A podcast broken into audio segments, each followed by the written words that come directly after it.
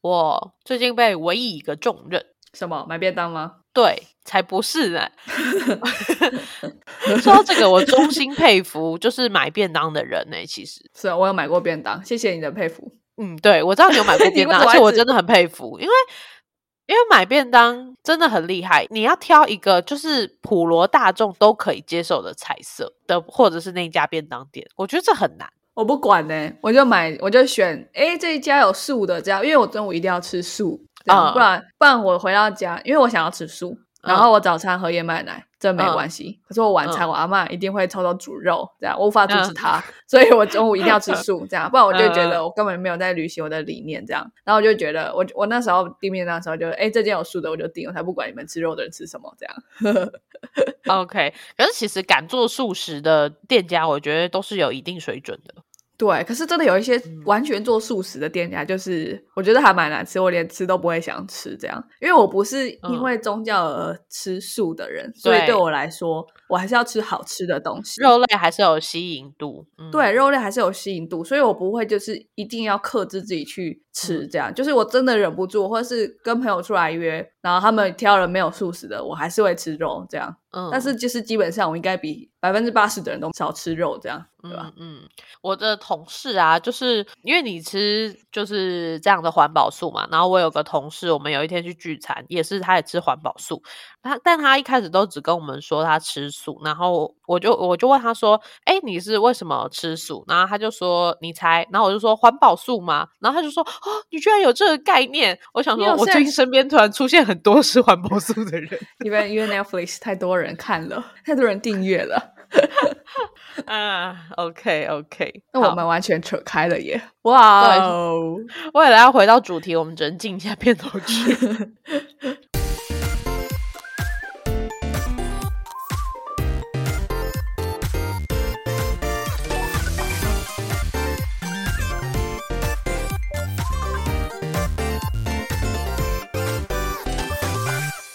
我不知道我老的时候世界会不会爆炸。但我知道再不说出来，我就要爆炸啦！我是 Alex，我是 Shan。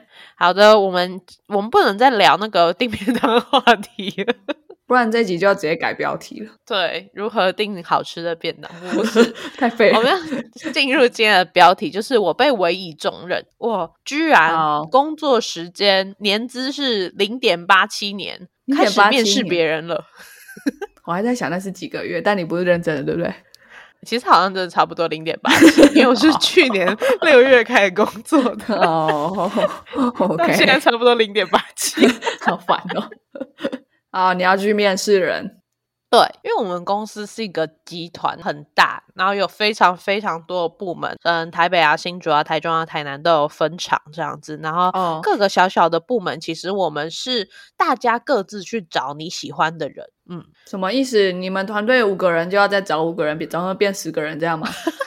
不是，不是这个意思。应该想说，传统的一间公司应该是有一个 HR，他们会去找一批人，然后去面试之后再交代到每个不同的嗯地方嘛，这样对，一批一批的。对，嗯，我们公司的话是我们每个部门自己去捞履历，然后捞你喜欢的人，自己电访，电访之后确定面试这样子。哦，每个人都要。做这件事哦，每个部门都要做这件事情哦。每个部门对，然后每个部门可能就推派，原则上是比较科长的，就是这种或 team leader 的这种单位去做的。嗯，那你们 team leader 发生什么事了？我们 team leader 太忙了。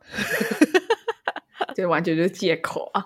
没错，所以我这个，所以我这个工作年资只有零点八七的人哦，然后就去问别人说：“哎，你有多少经验？”这样，对，有吗？超尴尬。然后我就是在一群现在大学生，我们就会去那什么校园博览会收履历，我就要在这一群履历中里面挑，嗯，可能我们觉得比较有兴趣的。这样子，工程师的履历亮点是什么？什么东西会让你眼睛一亮？呃，因为我们单位都只聘 master，就是你要对。那我们第一个看的当然就是你的论文标题哦，对，我以为是看你是学士把你刷掉这样，但不会有人这么白目，是不是？嗯，不是，因为我们收不到学士啊，我们直接哦滤掉了。可是你不是去校园招募吗？所有人都可以把履历丢在那边就跑走啊？呃，不是啊，履历也不是电子化的东西，现在大家马上扫 QR code，然后就填一填，你直接就用系统把那个 master 一下全部滤掉就好啦。哦，是不是原来如此，原来、如此。诶我真的都是在新嗯创，所以这种东西就是 我们可以收到一份履历就会很开心，然后就仔细把它看把它看完这样。然后我们不管定了什么 criteria，、都会想说这个人是不是可以破格录取这样。诶因为真的在新创可以适应，然后活下来的，这是真的这都说不定哎，真的说不定。愿意去新创就很厉害了吧？你可以说，哎，这个人因为他念什么，他就可以适合新创嘛？没有，就是没有什么关联性，这样、就是啊，他待了他他待了三个月，他好像可以活下来哦，哦，好像可以用哦，这样哦，新创真的是无限可能性的。无限混乱。反之啦，反之就是无限混乱。就我们原则上，小组长会先去我们公司的人才库里面随便的捞出一批，然后我们再从这一批里面挑几个比较有兴趣的人去打电话。那我现在、嗯对看的话，第一个看就是看他论文标题，他论文如果是跟我们有相关的，他才会进入下一步。嗯，哦，对哎，那我好奇一下，就是嗯现在的学学生，这些硕士生里面，论文跟你们相关的大概有百分之多少？大概有几成？呃，因为基本上我们 team 是做深度学习的，所以我们只收深度学习的。可是资工出来的，或者是电机出来，或者机械出来的，其实不是所有的都会深度学习。对呃这就讲到资工的故事，就是资工嘛，感觉就是出来就是一群工程师，但其实工程师分很多，啊你不可以说电机系出来就一定会换灯泡，其实大家都不会换。换灯泡不用电机系吧？没有，这是一个开玩笑的比喻啊。如果说哦好换灯泡太简单，你不能说电机系出来的人都会修电脑对都会修电脑哦，这可以。啊，对，对，嗯，就是差不多是这样。所以像是在资工这个领域里面呢，你有做人工智慧的啊，做人工智慧还有分你是做深度学习还是做机器学习的。那如果说你是哦做网络的，你还会分你是做五 G 的还是物联网的。我会问这个问题，因为我帮我们我们公司是做生命科学的研发嘛，嗯。所以我就会看很多人，也是会看他们的硕士在学什么这样，嗯然后我就发现很多人他硕士的研究，其实台湾很少有公司在做相对应的，嗯你懂吗？就是他完全把他心思花在一个其实不太有商业价值的实验上面，我懂，就是学界跟业界勾不起来。所以我想问说，是不是恶劣也会这样，还是其实就是专精不一样，可是基本上都有相对应的工作？嗯，就是会不会有人学，就是觉得说啊，学这个干嘛，研究这个干嘛？这样我觉得我们的比较还好，因为我们基本上我们的单位是比较偏研发，所以如果你在学界上面有、有嗯研发的能力，基本上这个人我们就是可以要的。哦，对，嗯嗯嗯，我们跟你们可能不一样，因为可能你们想要的是应用，可能一个生物技术的应用，但是他们搞不好都去走研发。啊，可是你们公司可能不要，但是我们公司我们现在这个部门想要的是研发人才，你可以帮我们呃有不同的 solution 去解，哦，对，那我们就会比较需要这种人才。但是我们现在部门应用的人也是真的很少，哎、我们每次要布一个系统都很痛苦，所以我目前在找的方向跟目标是，这个人有研发能力，同时有部署能力，超级担心。哦，这个很难是吗？我我不嗯太清楚哎。嗯，这个就要看那个学生有没有做产学了。哦，对你有听过产学吗？我有听过，嗯嗯，产学基本上就是你的教授可能跟可能跟 哪个公司拿钱的，所以就要帮他们公司开发一些东西，基本上就这样。哦，对我我也有跟就是医科的大学嗯谈过产学合作，这样，嗯嗯，对嗯他们的价钱真的都很不合理。对对啊，我我嗯们其实也是，我大学的时候就是有一个学长自己一个人的那个论文就扛了一百万。OK，那那个东西做出来可以干嘛？嗯，这这就是保密啊，不能不能讲。它是有它是有价值吗？觉得它真的值一百万吗？还是它超过一百万？它值一百万吗？这个不太确定，但是研发的价值是有啦。不过他就是哦靠他一个人就可以养活我们全部的实验室的人了。哦，你是你是要表达他论文很优秀的意思，这样？论文很还是他很会申请计划？没有没有没有，那都是老师跟公司谈的，所以不太是学生自己的。哦，对啊，我们就是老师的的员工。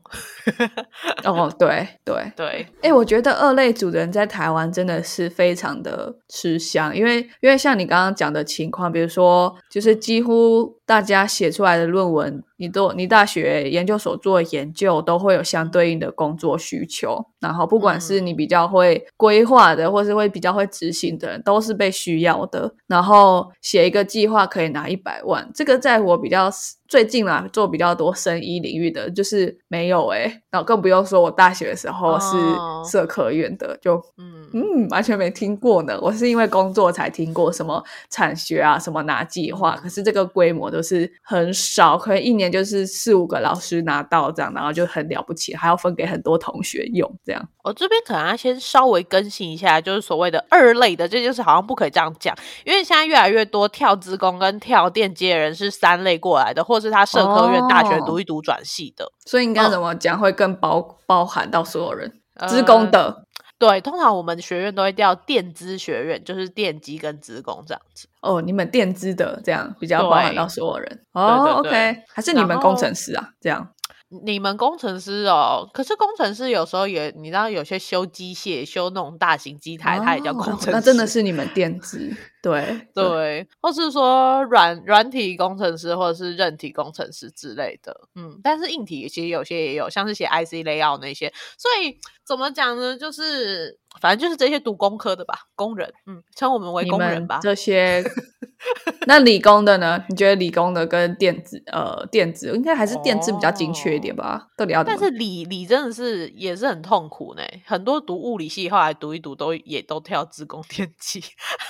哦，对啊，因为因为那种很基础科学的，就是要真的是一个天才的脑袋才会有一个突破吧？对他们就是奔着诺贝尔奖而出生的吧？对啊，就像化学不是化工哦，是化学，你是研究几个元素之间的反应，然后可能甚至新的元素或是新的呃化合物，人是吧？对啊，那个是。就是理化课都已经出现多久，然后你还有一个更基础的突破，就是哦，完全想象不到。对啊，除非你是霍金吧？对啊，那是超出人类理 解的，不是做一个我们可以想象到，然后做的更好。比如说，就是比较工程问题嘛，可是它是基础科学，就是新的公式什么的，我就觉得我操，我靠，超强的这样。可是多少人能做到呢？对啊，是，对啊，像是现在的航太，就是做那种飞机的，或者是宇宙的那种太空，其实他们都会现在都会冠上什么什么工程，因为。真的没有人会再去 研究那些理论了。哦，对，更基础的突破可能比较少。我觉得也是跟台湾产业比较有关系吧。就是我们是真的比较多，就是在代工啊，对啊，对。然后你刚刚不是有提到，就是现在做生医这一方面 很难。呃，业界跟学界结合，我觉得是因为所谓台湾就是玩美国差不多十年或三十年哦，是这是真的。对，所以你看美国为什么生医人才一直都出国？因为台湾就还没有啊，大家都不重视生医啊。台湾的声音真的是真的就是这一两年开始比较蓬勃耶。嗯嗯，那就是十年到啦，开始啦。对啊，十年之前。其实我们小时候的的时候啊，就是工程师也没有到现在这么的高薪。哎，是真的。我们小时候其实是那个 take bubble 的时候，对不对？嗯，对啊。而且是在我们长大之后，才从 take bubble 当中就是诞生出了那些科技巨头。你看，像 Google 诞生年代是一九九七年，就刚好是你我出生那一年。所以在你我长大之后，就可以成为他们需要的人。的的劳工这样，对，可以 厉害的人啊，可以成为他们的老公，这样我们长成一个大企业需要的老公。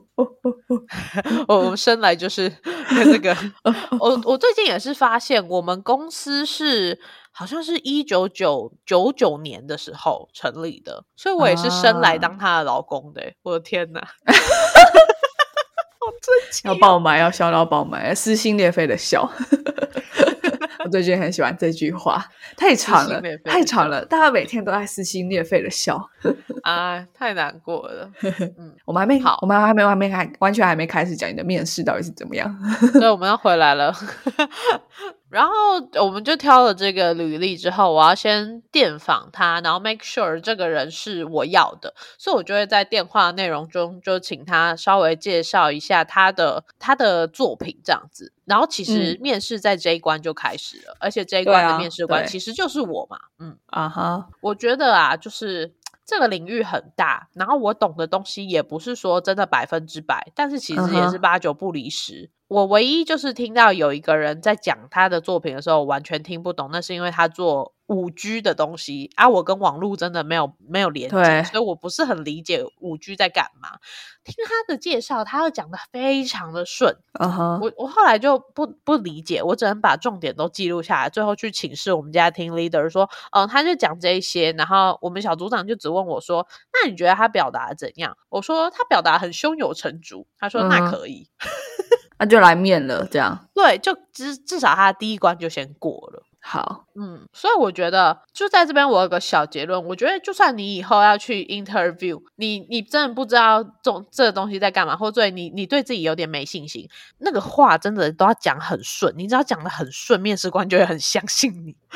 哎，我我真的完全同意。然后，呃，如果有人跟我一样，就是很难去刻意练习讲话讲的很顺，就是你自己一个人对镜子练，不管怎么样都过不去的话，你就去跟陌生人聊天就好了。你只要跟，因为你跟陌生人聊天的时候，我不知道有没有人这样想过。但是呢，因为你根本不会再见到他一次了，所以你对他怎么吹牛，应该都不会有什么负担。所以你只要经常这样讲，他们你你啦，你就会觉得比较习惯了。而且其实面试的时候本来就是跟陌生人吹牛，我我觉得啦，我自己后来很常跟别人介绍我在做什么时候，就越来越不心虚了。我觉得真的主要是因为 我蛮常去一些比较 networking event，比如说。一个一个 seminar 或者一个讲座，下班之后就可以去听，然后跟旁边的人瞎聊。然后我我觉得我表达上面就比较顺，因为你其实你的目的不是让对方惊艳，而是你想要让话题延续下去。这部分基本上你就比较不会紧张。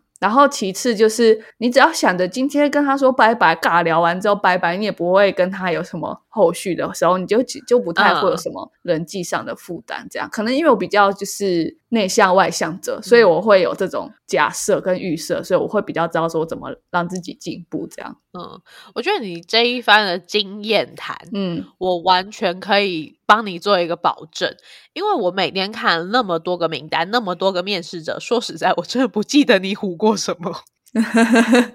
我们后来可能在路上再相见，我可能都不知道我跟你讲过话。对啊，也是，反正就是打电话嘛。对啊。而且我觉得，就是台湾人 always 这样哎，每次自己都做到很很多一百分了，但是都不敢讲，都一直哦没有啦，不啦不啦不加二啦，不需要，真的不需要。你有几分实力你就说几分话，那当然你可以包装一下，那也无可厚非。哎，其实其实我觉得讲是台湾人的时候，应该会比较少人有有共感，是因为比真的比较少人真的跟外国人工作过。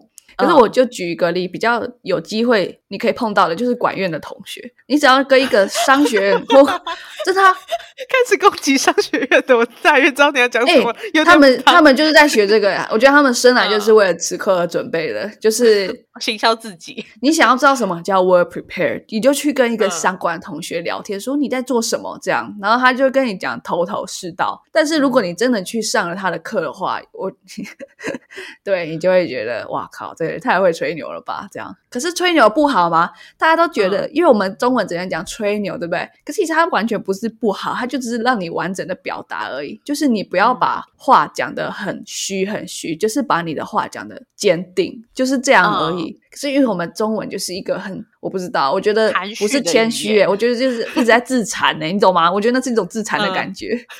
对我，我觉得我说的是那种。残忍的残，就是你一直在批判自己的的那种感觉，所以我们会 feel bad。可是如果你会，比如说你讲英文，或者是你跟管乐同学变更熟了之后，你就不会 feel bad，你就会觉得很 normal。你就你就是在讲你做的事情，而且你没有灌水啊。比如说你做了九十五趴，你拿九十九分，他就是这样子。你就是把那个事实更很明确的讲出来，这完这完全不是吹牛。你说的非常有道理，所以我真的可以理解为什么安利的人都这么正向。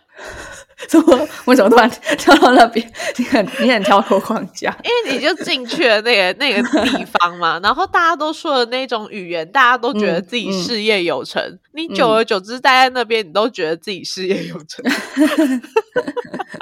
你觉得你就是 on the right track 这样？对，没错，真的。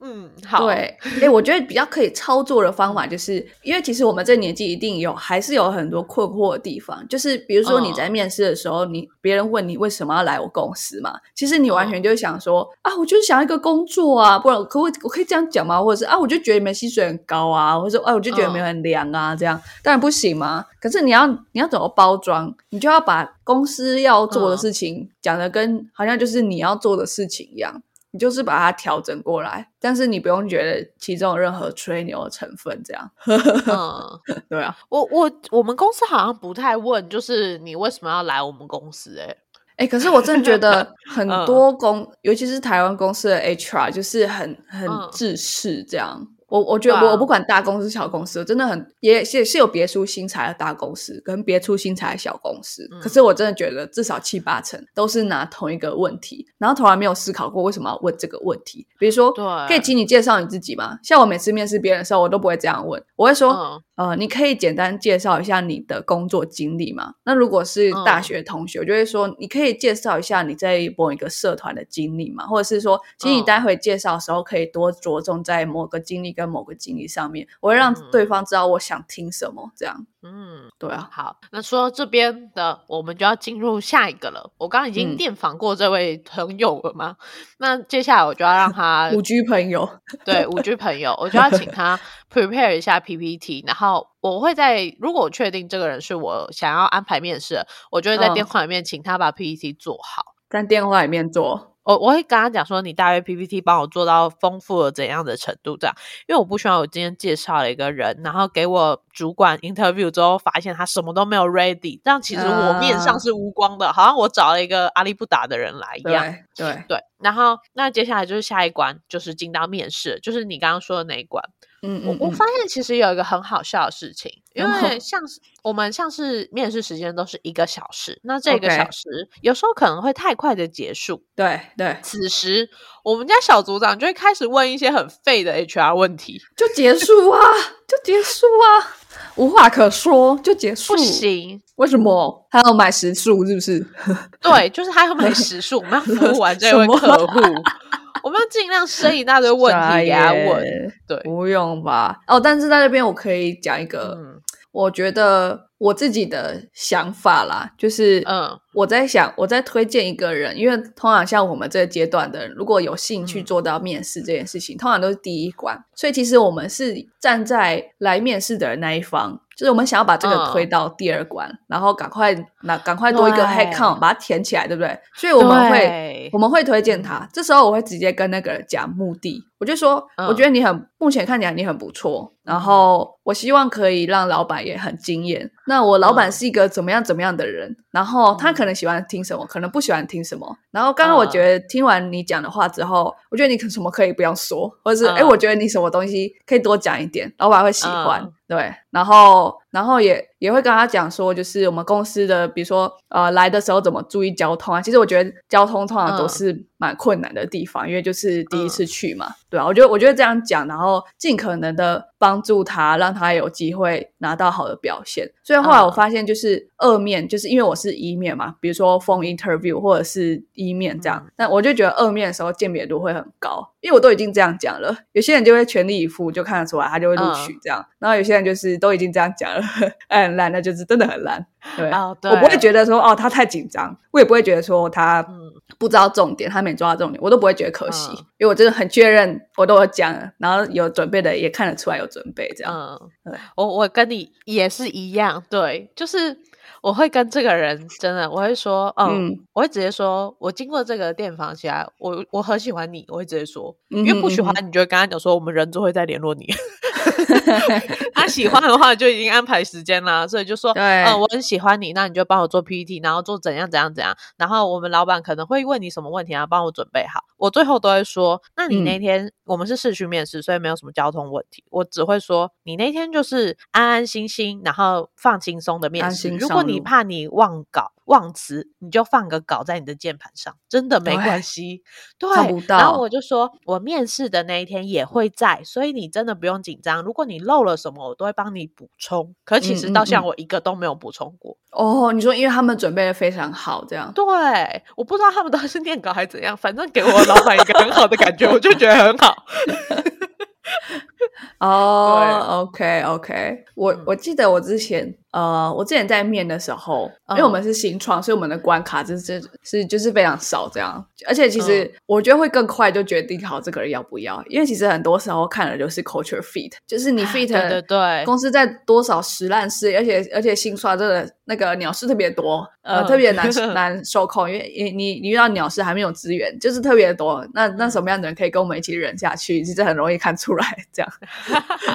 嗯 对对对，反正然后我就会我就会，因为我老板他喜欢，我不知道他可能需要，他觉得他需要一个场面这样，嗯然后他就会比较晚进来。但我们其实就是哦同一关，我们不会约两次这样，嗯我们没有办法，我们人很少，没办法花那么多时间这样。没办法玩呐。对，所以所以老板晚进来的时候，我就会跟他说，哦，我刚刚跟他聊什么，然后嗯。大概他讲什么，大概是嗯。几点，然后我觉得他什么地方不错，然后我们可以再往下聊，所以我就嗯会完全让老板的注意力放在我觉得这个人好的地方。那如果嗯嗯嗯那如果连老板问你，你都讲不好的时候，我就会 非常清楚的知道说，哦，好吧，那希望你以后会进步，这样 就掰了。对啊，嗯，对我也是会在电访的时候帮我老板先做好重点整理，就是他的优点是什么。嗯嗯嗯，对对对，嗯嗯嗯，然后。我觉得在面试的时候，因为我们是工程类的嘛，所以其实就是作品讲话。我们不需要什么，嗯呃，我现在二十五岁，然后我家有老小，我不需要这个。没有人需要啦，真的没有。对，我们都是作品说话，所以就是你一开始就先告诉我你的硕士论文做了什么，你大学专题做过什么，那剩下你有没有接过什么产学，然后有没有什么课堂的专题作业？我只需要这个，我们甚至连社团都不需要，我不需要知道你参加过什么服热舞务社社，哎，服务社我也不需要。对。你你参加过系学会，我也觉得 so so，不关我事。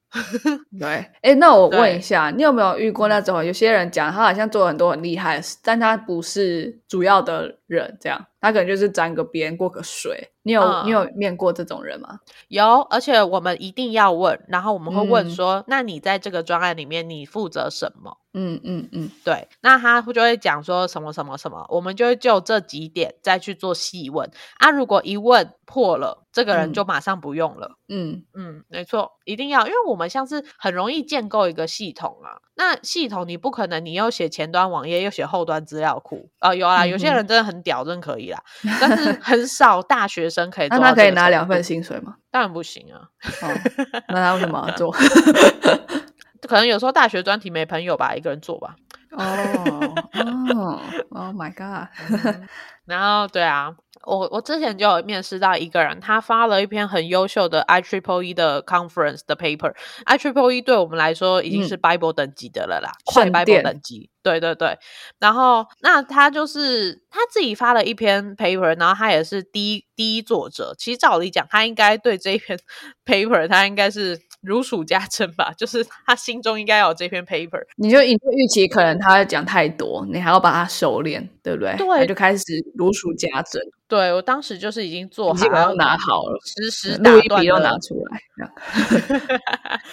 但是他讲奇烂无比，讲的好像不是他写的一样。可是他又是第一作者，当下我真的无语到爆，我直接就是 text 就就给我的老板，然后我就跟他，我就跟小组长讲说：天哪，要不是他是第一作者，我真的怀疑他这边是抄别人的。第一作者就不会抄吗？我是认真问。第一作者比较难抄啦，因为啊，通常第一作者都是写这篇 paper 主要最主要的人呐、嗯，然后后面的参与才是挂第二、第三、第四。按这一篇 paper，他就是第一作者，他的指导教授是第二作者，后面就没有，就只有他们两个。所以你你总不可能教授 的 paper 给他发，还让他当第一啊？我们好像就有立法委员这样，或是议员这样子过。那是那那有钱有钱使鬼能推磨。如果有立法委员买我的 paper，我会给他当第一啊。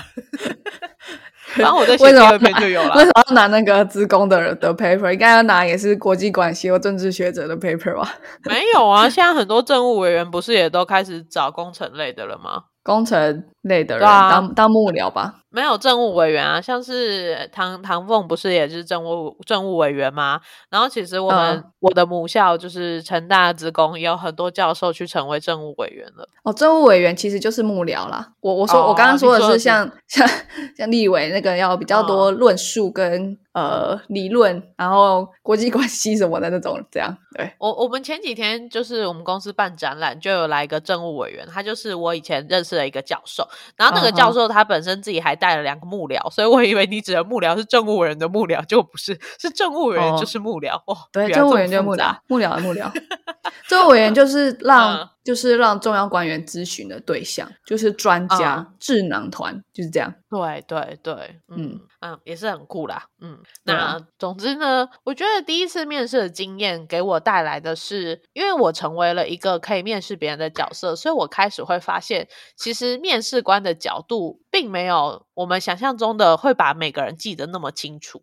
对，然后我我自己的感觉，我那时候哦，因为我其实大学的时候就开始面试社团的人，所以嗯。我我可以说我面试经验蛮多的，然后我我开始面试别人之后，我就觉得说，哎，其实那个面试官没有想要考到你，其实反过来是他很需要你给他资讯，他很想要你跟他多讲话，嗯，对，但是不见得每一个面试的人都很会引导，这样。是是是，嗯嗯，所以真的要会行销自己，然后把你生平的东西都好好整理好，可以秀给人家看。对，然后我自己的 tips 就是，其实你只要写稿，你就会讲不好，所以我会列点，就是，比如说。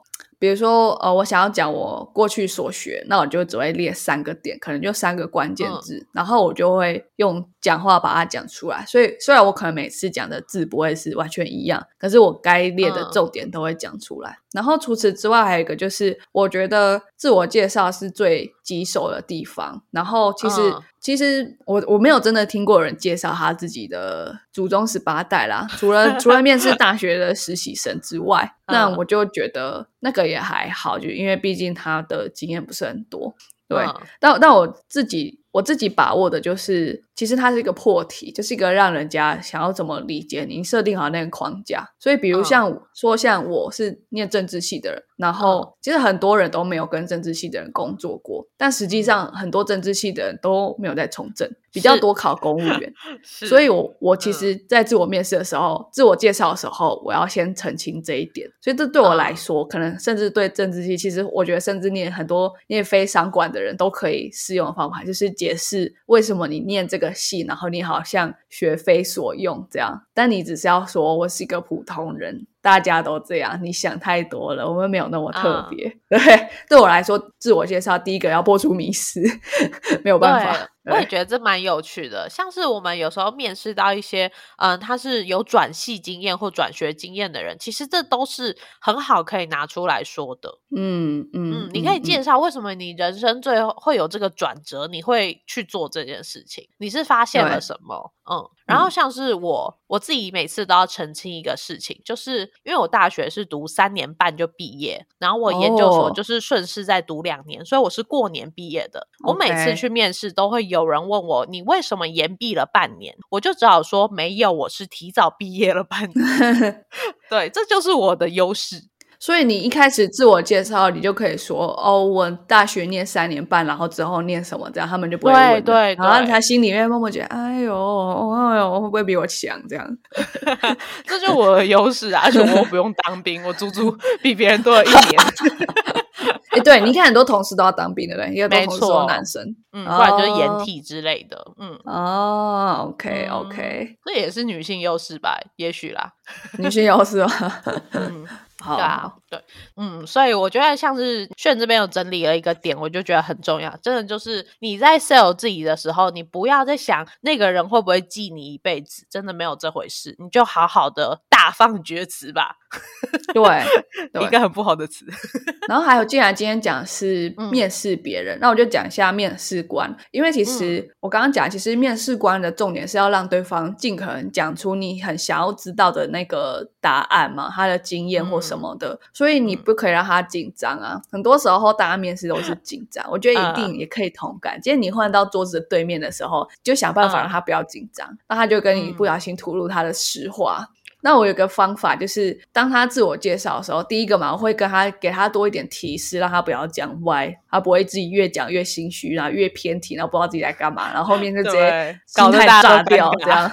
对，哎，其实面试者紧张，面试官也会紧张。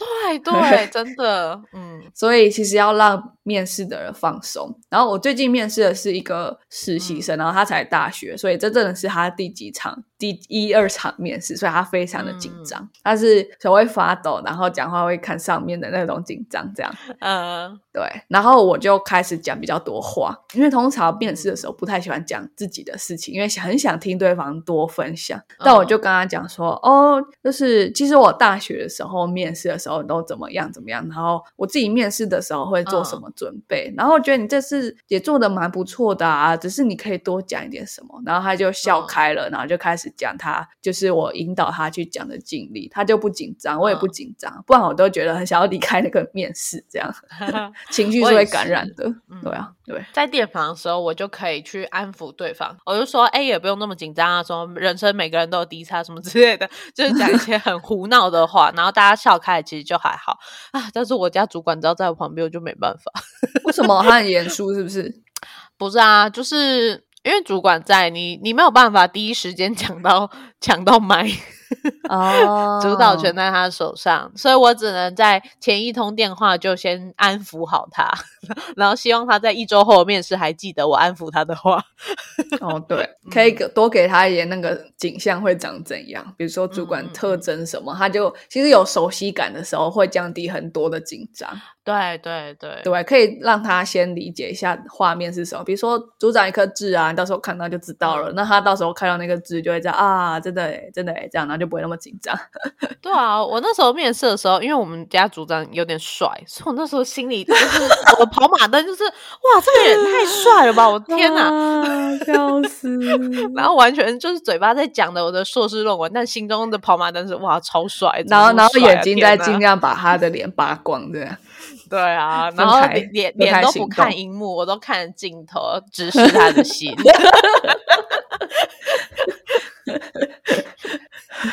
你好，你好，强。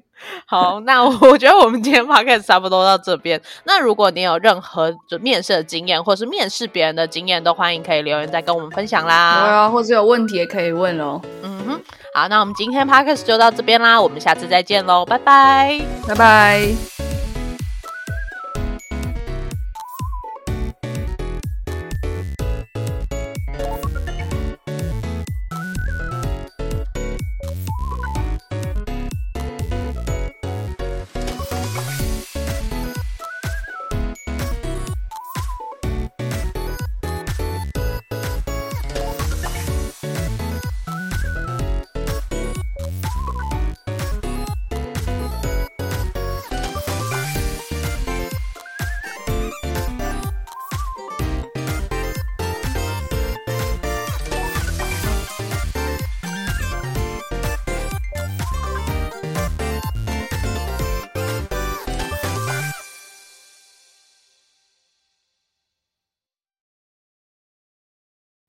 今天聊完口好渴哦，请我们一杯真奶，让更多优质的内容准时送到你手机里吧。